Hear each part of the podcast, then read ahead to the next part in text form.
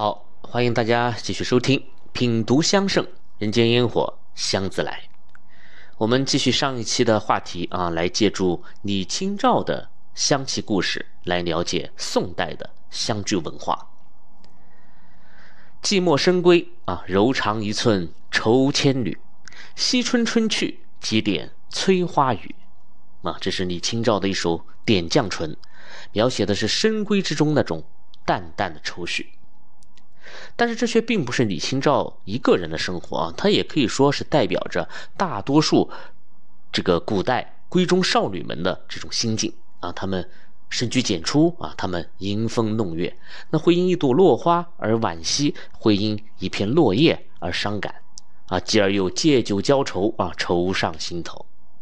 但是这种闲愁啊，它并不等于是一种消极的生活态度啊。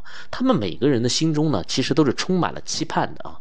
他们无时无刻不在用心的去准备着，去迎接生命中最为重要的一件大事情，而那个决定着未来人生幸福与否的陌生男子也即将出现。那么，这就是他们的婚姻。古人的这个婚姻啊是很有意思，它与今天有着很大的区别啊。我们今天的婚姻啊，虽说是这个倡导自由恋爱啊，倡导这个自由嫁娶，但实际上我们考虑的东西啊，反而要比古人多很多啊。身高、长相、家庭背景啊、车子、房子啊、工作、学历啊等等等等啊，太多了。但是古人呢，就反而很直接啊，简单来说就是四个字：门当户对。啊，这个门当户对呢，在今天它是一个成语了啊，它代表着双方的这种经济地位啊、社会地位啊比较相当的啊这个意思。但是在古代，这个门当和户对啊，它是完全不同的两种东西啊。我们可以，呃，先来说说这个门当啊。门当呢，就是大门两边的这个两个石墩啊，通常它会被雕刻成鼓的形状啊，因为相传在很久以前是有武志武这个武将啊。从沙场上征战归来，他们就会把这个战鼓啊放在大门两旁，用以宣扬他们的这个战功。那久而久之呢，在门的两边摆放两个石鼓啊，就成了这个达官显贵们他们装饰宅门的一种惯例了。啊，当然这个鼓声阵阵啊，啊，鼓声雷动，它也有着呃镇宅啊、辟邪啊这方面的这个寓意。但是这对门当啊，它不是可以随便用的啊，它的这个。材质啊，它的大小，包括上面雕刻的这些纹饰啊、细节等等等等，都是有着森严的规定的。啊，它代表着社会中不同的这个等级，你是不能随便的去逾越的。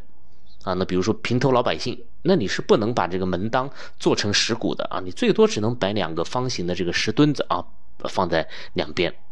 但是如果你是一个富有的商人呢，哎，你拥有一座大宅子的话呢，你就可以用石鼓了。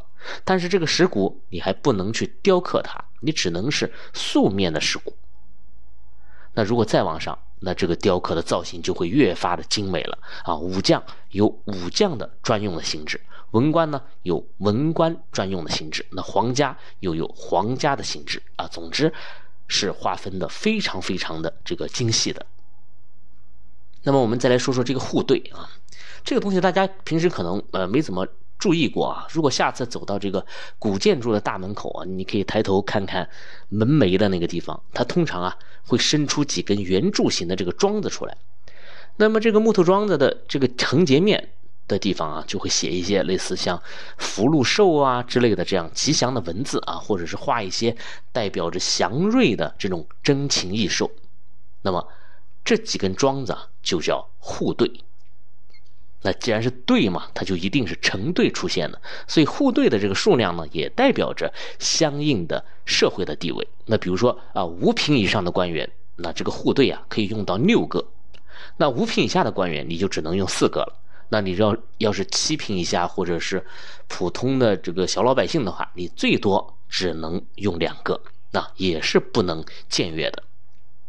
所以门当啊与户对这两个东西啊，虽然它们只是大门上的一种装饰的物件，但是它却能够十分清晰的折射出这个大门里面的人呢，他拥有着何种样的这个权势啊，怎样的官职啊，他的财力如何等等信息。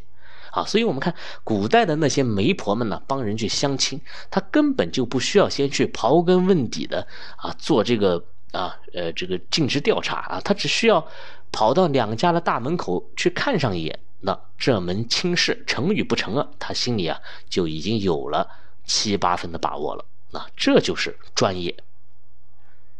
那么只要门当户对了啊，那接下来的事情呢就很简单了啊。父母之命，媒妁之言。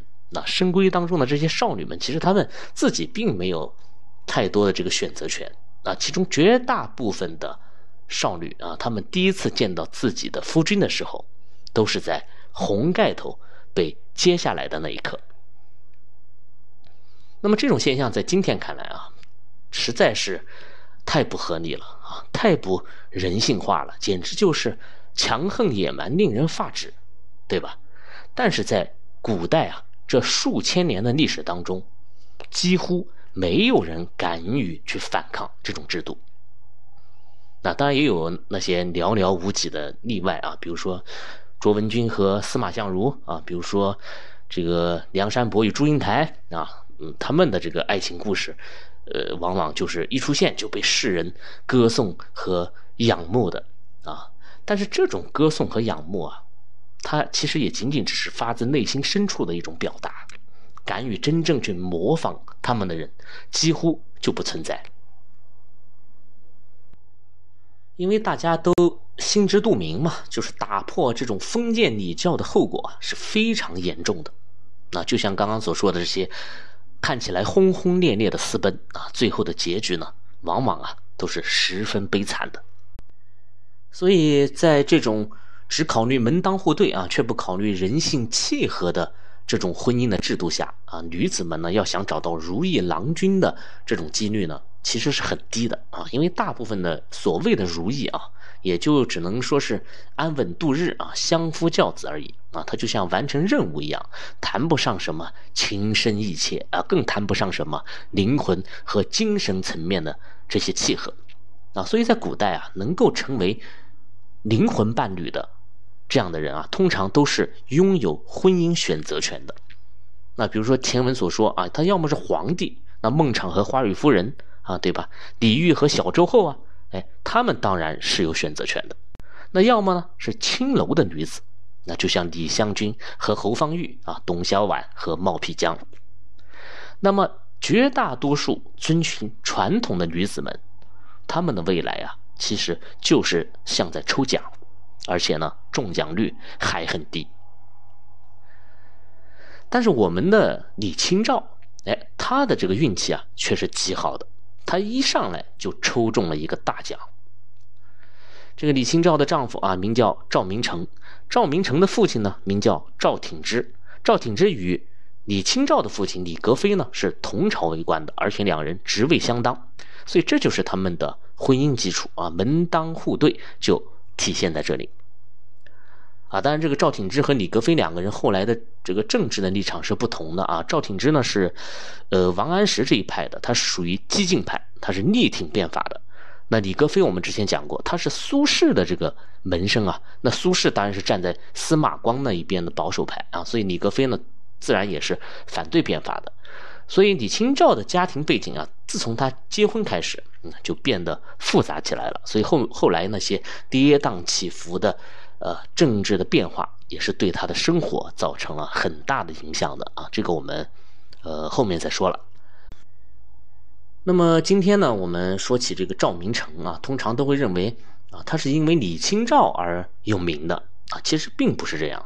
这个赵明诚啊，他可以说是中国历史上最为杰出的金石学家之一啊。这个金石学就是黄金的金，石头的石，这是一门学问。他其实最早啊。就是考古学，它就是通过，呃，研究青铜器、石碑呀、石刻呀、啊甲骨啊、啊玉器啊等等这些古文物上面铭刻的文字，啊，来研究古代的这些历史人文呐、社会变迁啊、啊包括书法艺术啊等等等等，所以它是一门涉猎极广而且博大精深的这种学问。那么赵明诚就著有一部《金石录》啊，这本书呢是继欧阳修的《集古录》。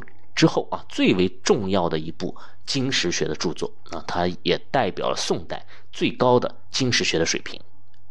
那么这本著作的完成啊，李清照呢也是功不可没的。那么在新婚之时啊，这个赵明诚还在太学读书啊。太学我们之前也讲过啊，历朝历代都是最高的这个学府，能进入到这里读书的人，那他除了有一定的身份的地位以外，那他的才学修养自然也是出类拔萃的。所以当年的这个赵明诚就已经对金石学十分的痴迷了。所以在他的影响下，原本就对这些文字啊、这些文章特别敏感的李清照，那。自然也很快的就爱上了这门学问，而且呢，这是一种发自内心的夫唱妇随啊，不是强迫的。所以两个人呢，很快就有了一个那典故啊，叫做脱衣示意。啊，这个典故呢，实际上是来自李清照在《金石录后续》当中所回忆的一段话啊。这段话是这样写的：他说：“后或见古今名人字画啊，一代奇器，亦复。”脱衣示意啊，这个意思就是说，我们两个人在结婚以后啊，经济上并不宽裕啊，因为赵明诚他毕竟还是个学生嘛，所以两口子都没有收入。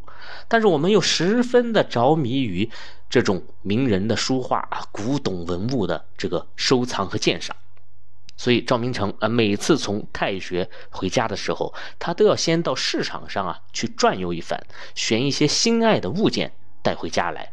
然后呢，跟李清照一起的品味分享。可是囊中羞涩啊，买不起。但是这个心爱之物呢，又无法割舍，那怎么办呢？那赵明诚呢，就想了一个办法，他就把身上穿的这个衣服啊脱下来，拿到当铺啊去给当了，然后再拿着这个当来的钱去买东西。那如此这般还不止一次了啊，他老是这么干，所以叫义父脱衣示意。那么我们当然可以想象啊，这个衣衫不整的赵明诚啊，他怀抱着斑驳的这些古老的书卷回到家里的时候，他那一脸的幸福啊与满足啊，可能很多人会不理解啊，就是这两个人不都是官二代嘛？那住着豪门大宅啊，熏着瑞浓脑香，怎么买个东西还要把衣服当了呢？那么这件事如果放在今天啊，确实让人很不理解。但是在古代，恰恰说明了什么呢？说明了这种文人家庭的教育有方。就是家里的钱不代表子女可以任意挥霍啊。那除了日常的吃穿用度以外，一切都是要靠你自己去奋斗的。对儿子是如此要求，对女儿也是如此要求。那么这些文物字画啊，被带回家中了。那接下来小夫妻二人啊，又该如何来品鉴他们呢？那么李清照就留下了这样的一段文字。他说：“每获一书，即同共刊教，整集千题，得书画以顶，以磨完书卷，指摘疵病，夜尽一竹为律。”这个意思就是说，每次啊，如果收获到了一本古书的话，这两个人呢都要共同的来勘定校对、整理记录。那那如果收获到了是一幅字画或者是一个古玩，那两个人更是翻来覆去的观看呐、把玩呐，来寻找其中的那些瑕疵啊，并且乐此不疲、陶醉其间。往往啊，要等到一根蜡烛。啊，完全点完了，就是这这个屋子里突然一片漆黑的时候，哎，他们才知道这个时间啊已经过去很久了。那么这就是李清照夫妇的志趣相投啊，这是一种非常非常难得的缘分。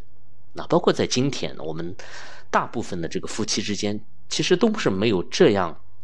高度的这个默契的啊，你的兴趣呢，也许他不感冒啊，他的这个爱好呢，也许你会觉得很无聊啊，这反而是我们生活中的一种常态。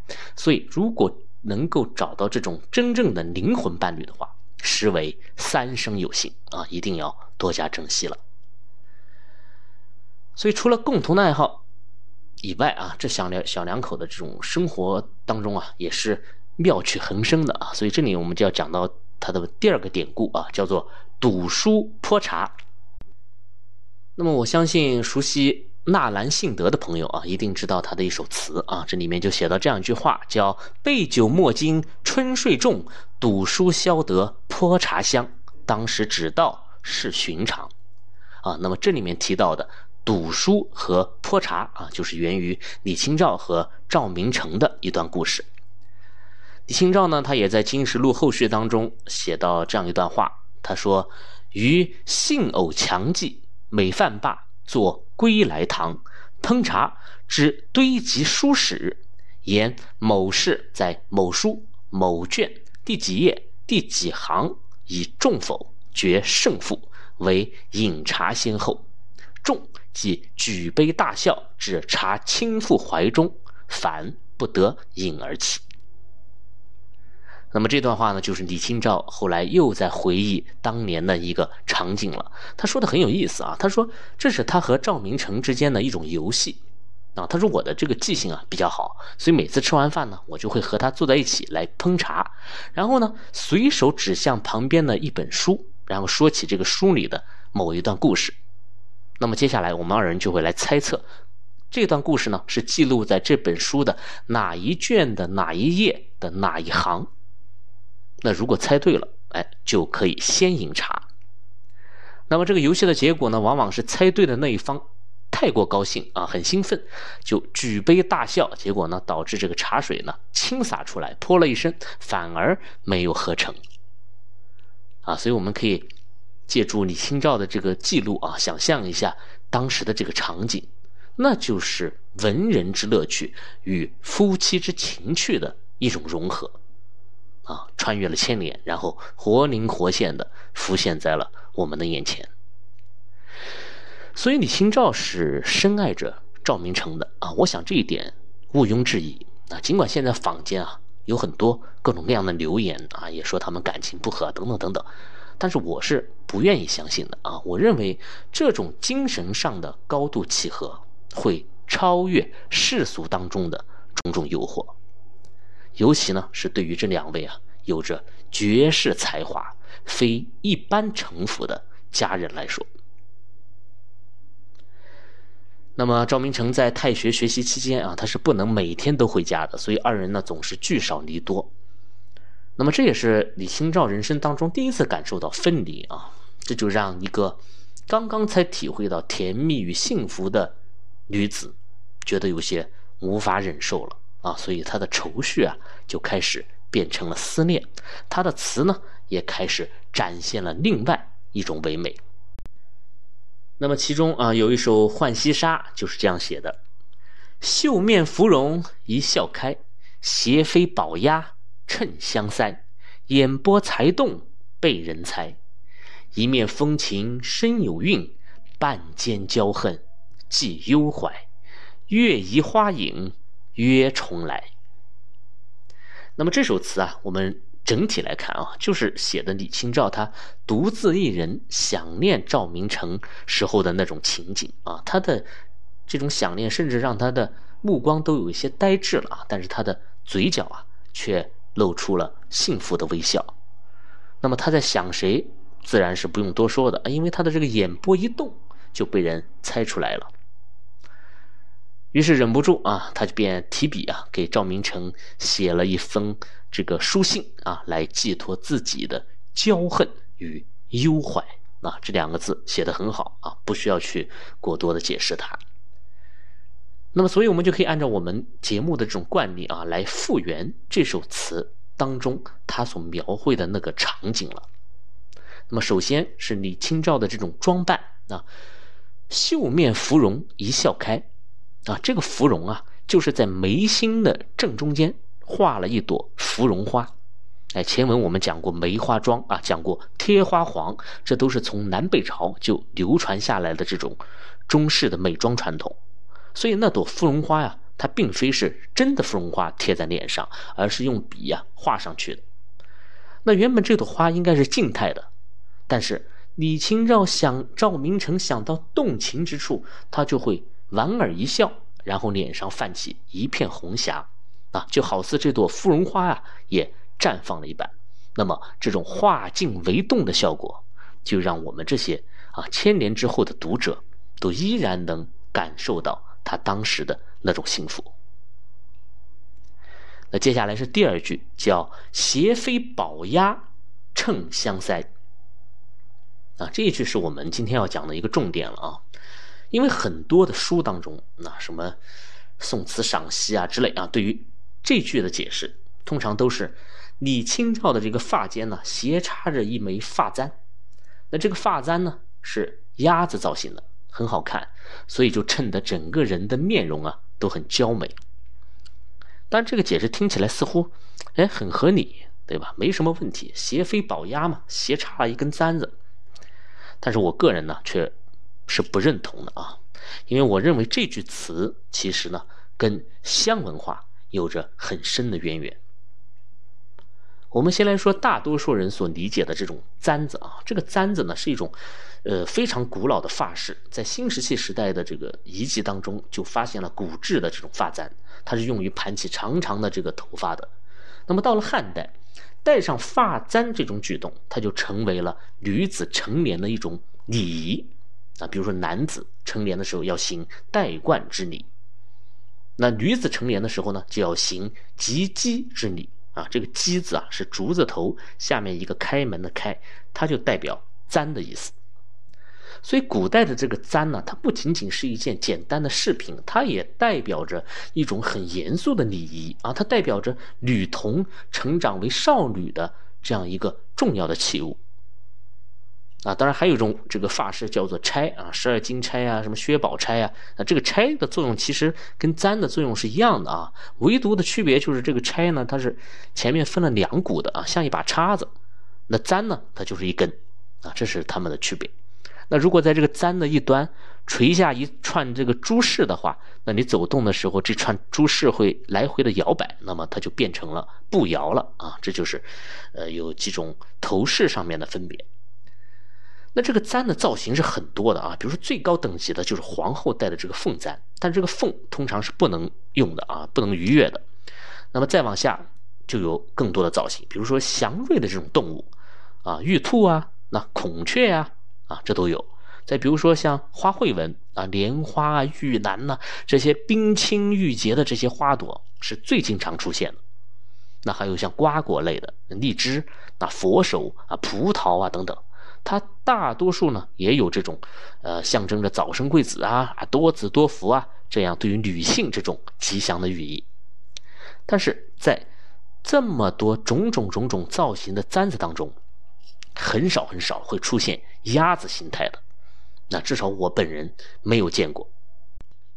呃，当然这也许是我孤陋寡闻了啊，但我认为即使是有这种形制的簪子的话，那也不应该是一只鸭子，而应该是一只大雁。啊，所以这里呢，我们可以顺便来聊一聊这个鸭子和大雁的这个区别啊。很多人会认为。呃，鸭子是由大雁驯化啊驯养而来的。实际上，这这两种是不同的这个动物啊。这个鸭子的原型呢，其实就是野鸭啊。野鸭呢也叫凫啊，凫这个字是一个象形字，上面呢像一个鸟啊，下面是一个呃几何的几啊，就像鸟伏在水上啊，来捕鱼啊这种这个意思啊。那么在三星堆文化当中，就有一位君王，就叫这个凫。那他的一柄金杖啊，也随着这个考古发掘出土了。那这个金杖上面呢，就錾刻了三个图案，分别是一条鱼、一只鸟和一个人面像啊。所以这三个图案组合在一起的意思，就是代表一位叫做福的君王。所以这个鸭子，它原本叫福鸭啊，它是一种水鸟。后来才被人们驯化成了家禽，然后，嗯，这个人们养殖的时候，为了图方便啊，经常，呃，就在旱地上去养它们啊，所以久而久之呢，那些会游泳的鸭子，它都没有了这种游泳的机会啊，所以我们也会经常用旱鸭子啊来形容这种不敢下水的人。那么大雁就完全不一样了，在古人的心中啊，这是一种可以飞得很高很高的鸟类。它跟那些只能在水面上进行短暂飞行的浮鸭、野鸭，它是有着天壤之别的。那比如说大雁当中有一个很主要的品种啊，叫做鸿雁。这个陈胜吴广起义的时候啊，陈胜就曾轻蔑地讽刺那些没有志向的人，说：“燕雀安知鸿鹄之志哉？那么这个鸿鹄就是鸿雁和天鹅，所以在古人的心目当中，大雁一定是高高在上的飞鸟，它能够飞到最接近于天、最接近于神灵的地方，那你代表着广阔的胸怀和美好的人生前途，所以它是有着非同一般的这种意义的。那此外，大雁还是一种非常讲究纪律性的鸟类啊，它会按时的迁徙，那秋去啊，春来，年复一年。而且在迁徙的这个过程当中，他们也是排好队的。那不论怎样变换阵型啊，它都不会很混乱。那么这种严格的纪律性，在讲究礼制的古代中国，那当然就尤为受到人们的喜爱了。那如果对于婚姻来说呢？哎，那这个大雁它也是有着非常美好的寓意的。那我想大家应该听过一首词啊，叫《问世间情为何物，只叫生死相许。天南地北双飞客，老翅几回寒暑。》那实际上这首词呢，在它的前面啊，还有一个小序啊，他写的是作者遇到了一件事情，从而让他有感而发写的这首词。那么这个小序是这样说的啊，他说：“乙丑岁，复试并州，道逢捕雁者云：今旦获雁，杀之矣。其托亡者悲鸣不能去，竟自投于地而死。”那这段描述的意思就是说，他在上京赶考的路上遇到了一个捕雁的人。那这个人呢，就跟他说了：“他说我今天啊捕到了一只大雁，并且把它杀掉了。”然而，另外那一只逃脱我的这个网笼的啊，就是逃跑的，它却怎么也不飞走，而是在天空中盘旋着，悲鸣不已，最后竟然撞向地面自杀了。那么，这就是大雁的忠贞，而事实上也的确是如此的啊！大雁就是这种终身一缕、天涯共飞的这种鸟类。所以这件事情呢，就让。这首词的作者啊，深深的被震撼了，所以才写下了这首流传千古的佳作名篇。所以，我们古代的这个婚礼当中，就是有这样的规定的啊：男方向女方纳彩礼，这个礼物里面你必须要有大雁。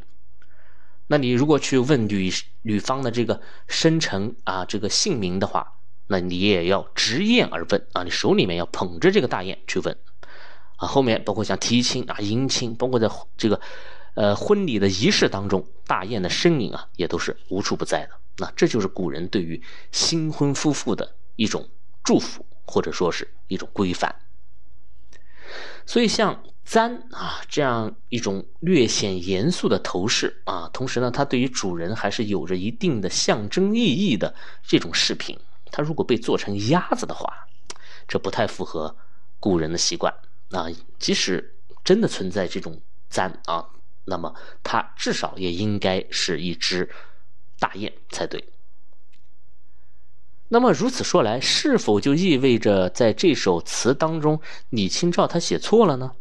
他是不是应该写作“斜飞宝雁衬香腮”呢？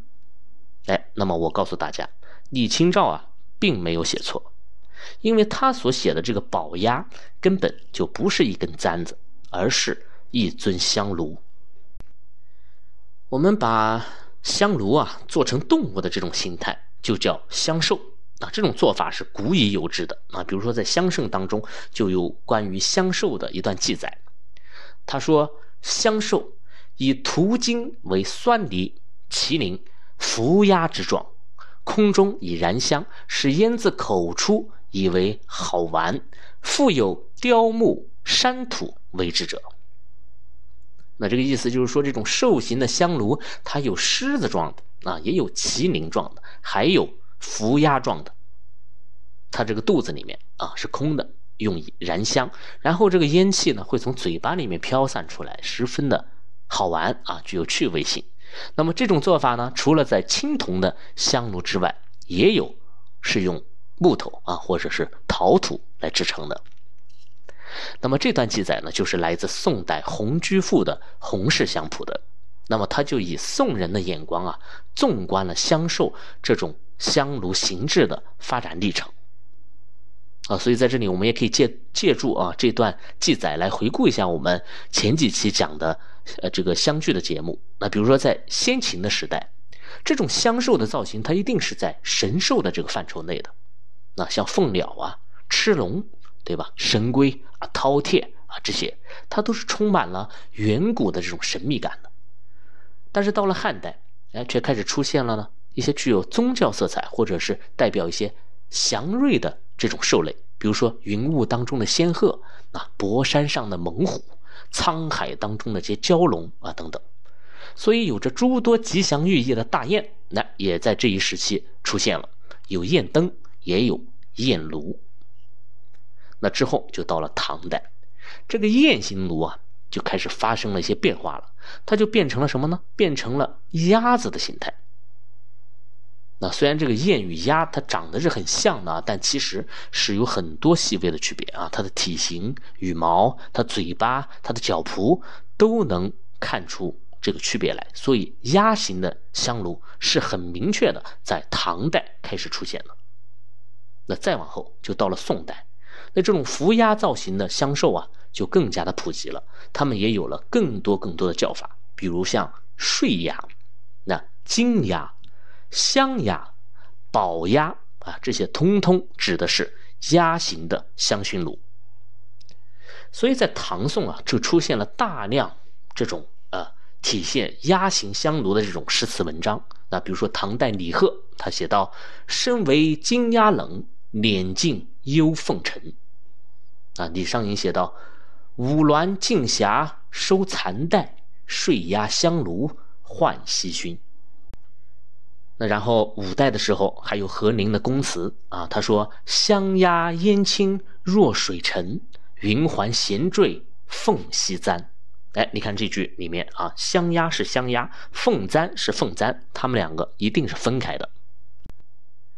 那么接下来就到了宋代了啊，像陆游也有名句啊：“水冷雁蝉出薄冻，火残香压尚未烟。”啊，秦观也有名句：“玉仙慵整银针燕，红袖石龙金鸭卵。”哎，那你看这句啊，里面燕和鸭它也是分开的，它是不能混为一谈的。啊，当然这里的燕它指的是古筝啊，古琴，不是香炉了。而且呢，这个金鸭的这个香炉呢，它还兼具了熏衣的功能啊，红袖石龙金鸭暖嘛啊，说明它是有盛盘的这种香炉。那么现在我们就可以从整体上来看了啊，这个中国香兽的这个发展，它也是具有一定的规律的。它从上古时期的这种神兽啊开始演变，越来越接近寻常山林当中的这些普通的兽类，进而继续的向民间的生活靠近，一直到唐宋，就连家禽啊这些鸡鸭都加入了进来。那么这些家禽难道有什么寓意吗？那么这些家禽难道还象征着什么权力和威严吗？通通没有，它们唯一的就是趣味性。所以，我们看这种演变的规律的背后啊，实际上就是中国香文化的生活情趣越来越浓了。那么，这种情趣在宋代达到了巅峰，同时也成为了宋代香具的一个非常突出的特点。他抛弃了所有陈旧的这些观念的束缚啊，他不在乎这些香具可以带来什么更多的附加的意义，他只在乎这件香具本身的美感。那尽管它与前朝的这些风格相比素雅了很多啊，也柔弱了很多，但是这种沉淀下来的审美才是最为恒久的啊，所以今天我们依然都在追逐，并且深感是难以超越的。那么，除了这种兽形的香炉以外啊，其他的艺术品呢，也都在宋代出现了这种类似的变化。那比如说像瓷枕啊，枕头，它明明是一个老虎形状的这个这个瓷枕，但是这个老虎的模样呢，却显得十分的憨态可掬，它是可爱的，它并不是凶猛的。那再比如说玉佩吧，什么螭龙凤鸟，这些都已经不是主流了，花花草草。啊，飞鸟鱼虫，那些院子里的小狗，那些笼舍里的鸡鸭，这些啊，才是人们喜爱的掌心玩物。所以说宋代之美，它也是最为贴近人间烟火的。那么现在我们再回过头来啊，来解读李清照的这句“斜飞宝鸭衬香腮”。那么我想大家应该有了新的理解了吧？那么这句话，我认为它也可以读作什么呢？读作“宝鸭斜飞香衬腮”。那这个斜飞出来的是什么呀？它不是一根发簪，它是这个鸭形香薰炉中飘忽出来的缕缕青烟。那么这些香气四溢的青烟，它就像是有灵魂的，它会轻轻地托起李清照的脸，也轻轻地托起了李清照的思念。那么我想，这才应该是合理而完美的解释。啊，当然李清照的词并不需要我们去做过多的这种解释啊，因为词中的这种朦胧之美，才是它的精妙所在。啊，就像宋代的美，同样也是朦胧的啊。这个时代一定是隐藏在一片青纱帐的这个背后的。你越是看不清它，你就越会心驰神往。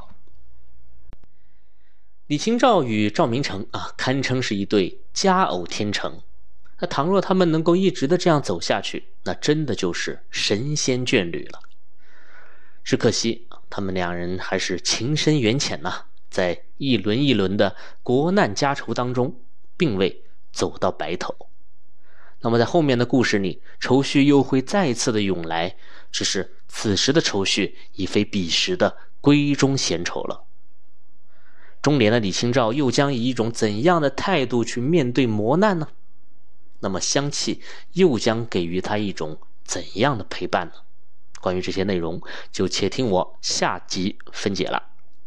好了。这一期就到这里，谢谢你的收听，我是健闻香堂青花家子，我们下期再见。